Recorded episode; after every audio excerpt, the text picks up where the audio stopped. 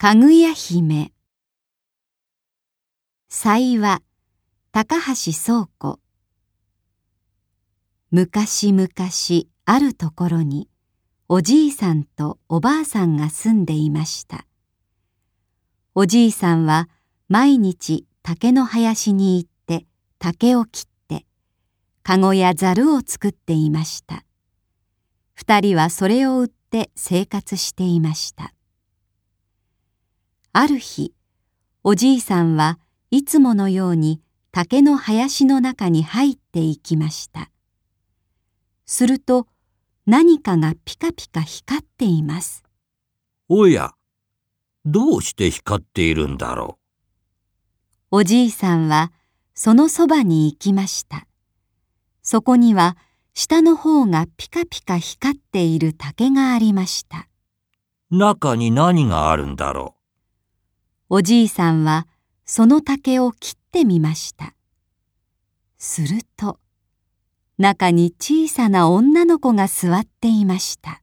おお、かわいい女の子だ。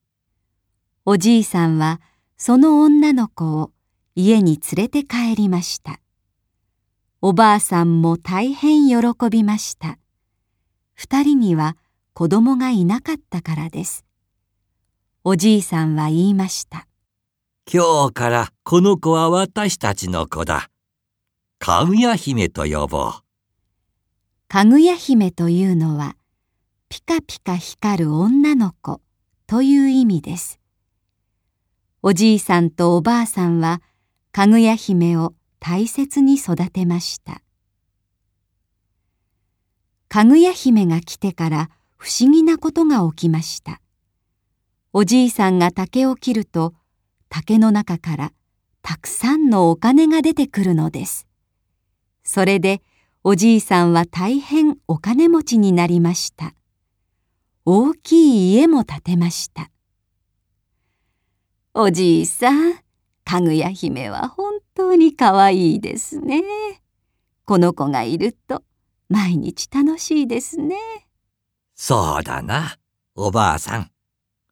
疲れた時もこの子を見ると元気になるね。かぐや姫が来てからおじいさんもおばあさんもとても幸せです。かぐや姫はどんどん大きくなって美しい女の人になりました。大変美しいのでかぐや姫のことを知らない人はいませんでした。大勢の若い男の人たちがかぐや姫に会いに来ました。家の周りにはたくさんの人がいて、いつも賑やかでした。かぐや姫を私にください。結婚したいのです。大勢の若者がおじいさんとおばあさんに言いました。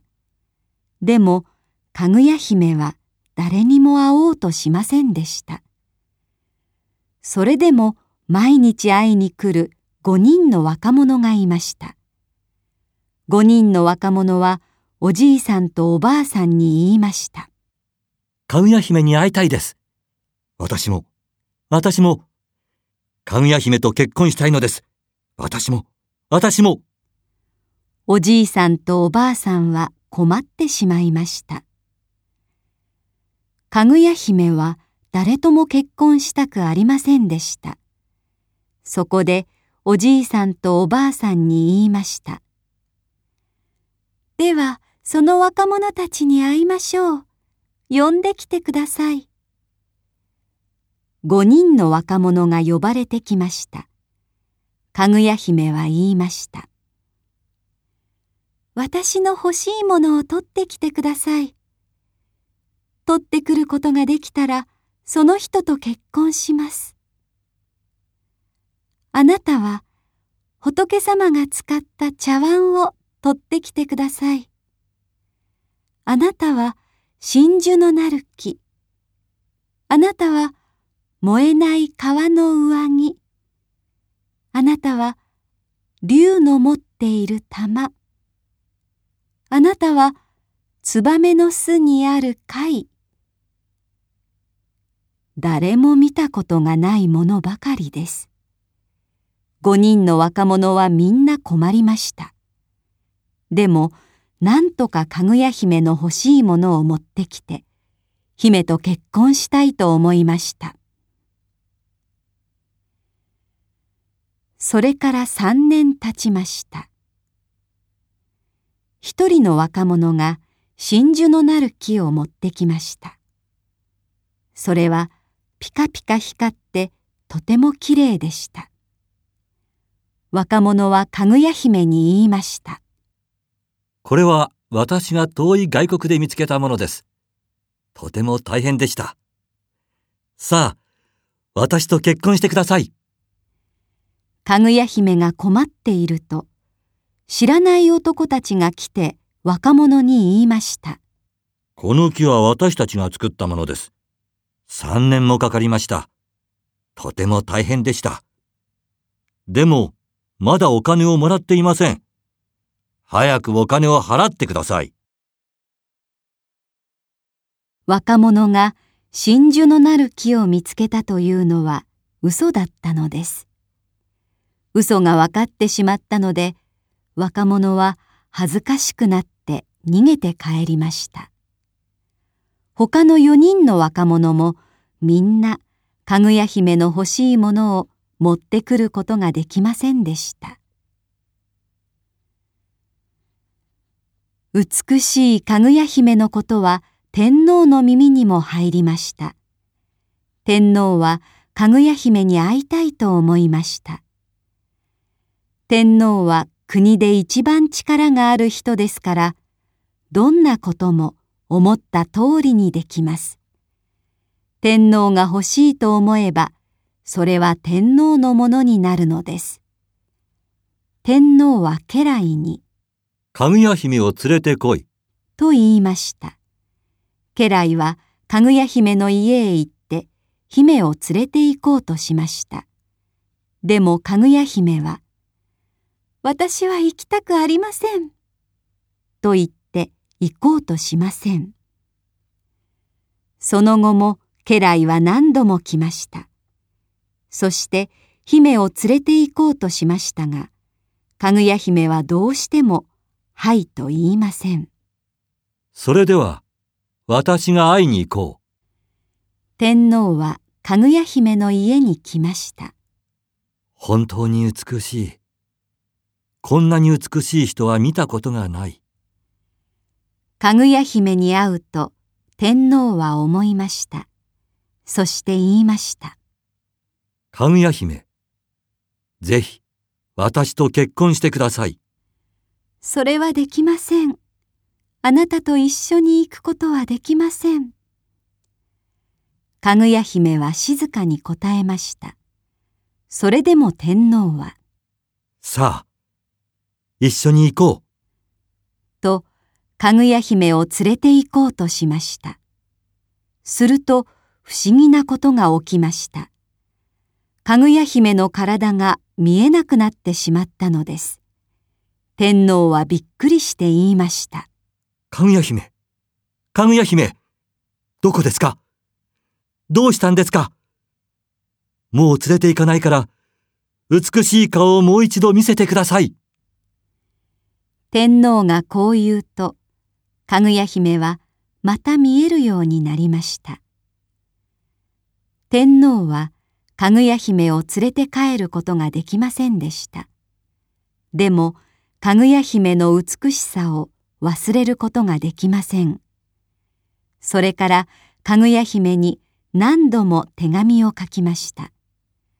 かぐや姫も時々手紙を書きました。こうしてまた三年経ちました。春になりました。かぐや姫は毎晩月を見て寂しそうにしていました。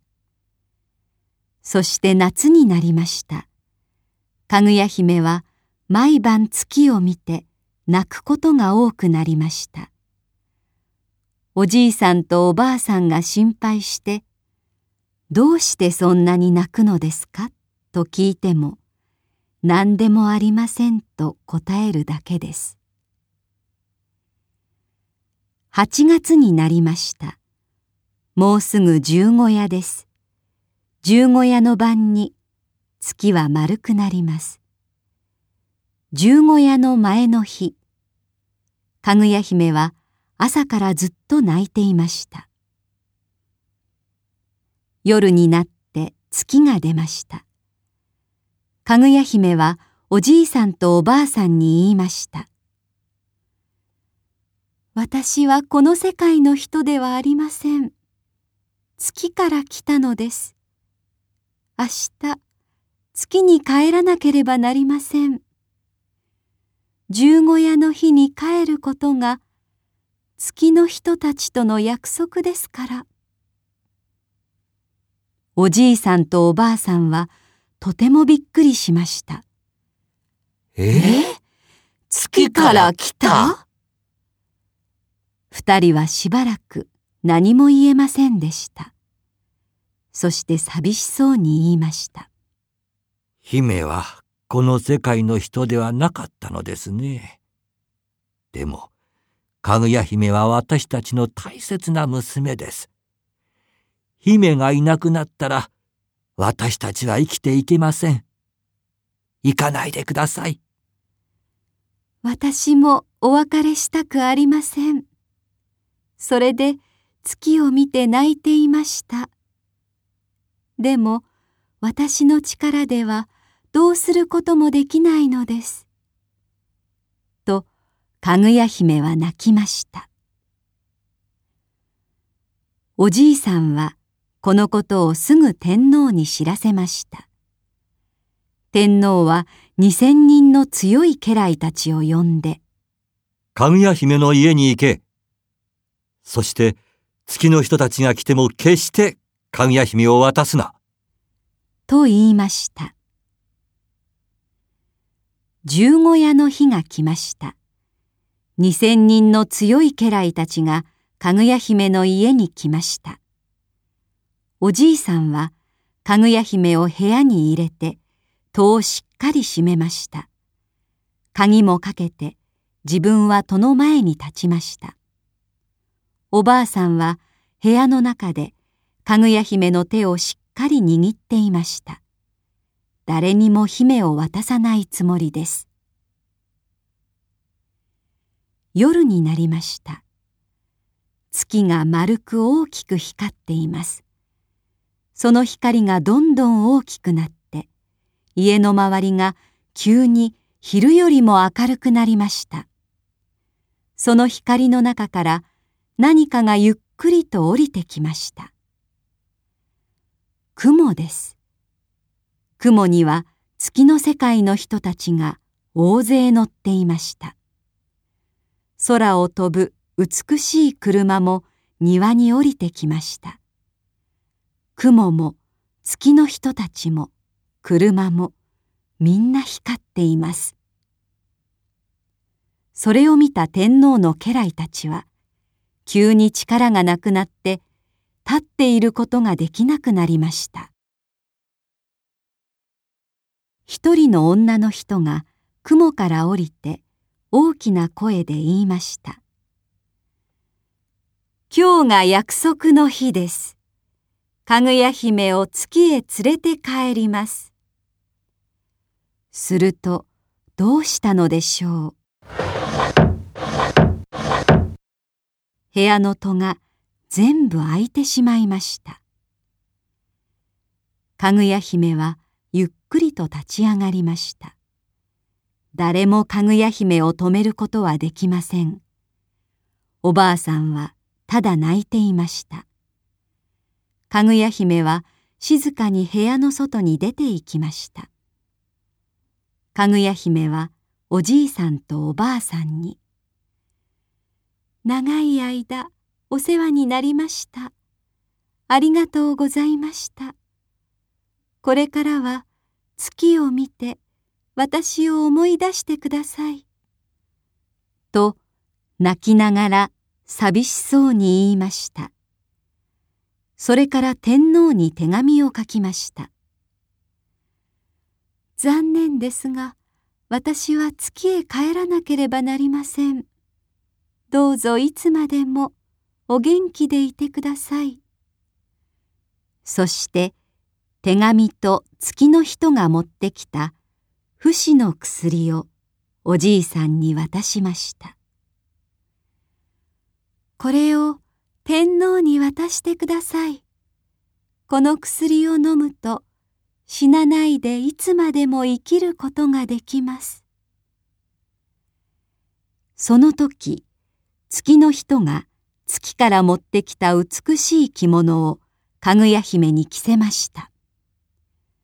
するとかぐや姫は、もう今までのことを全部忘れて、月の世界の人になってしまいました。おじいさんとおばあさんのことも、楽しかったことや悲しかったことも何も覚えていません。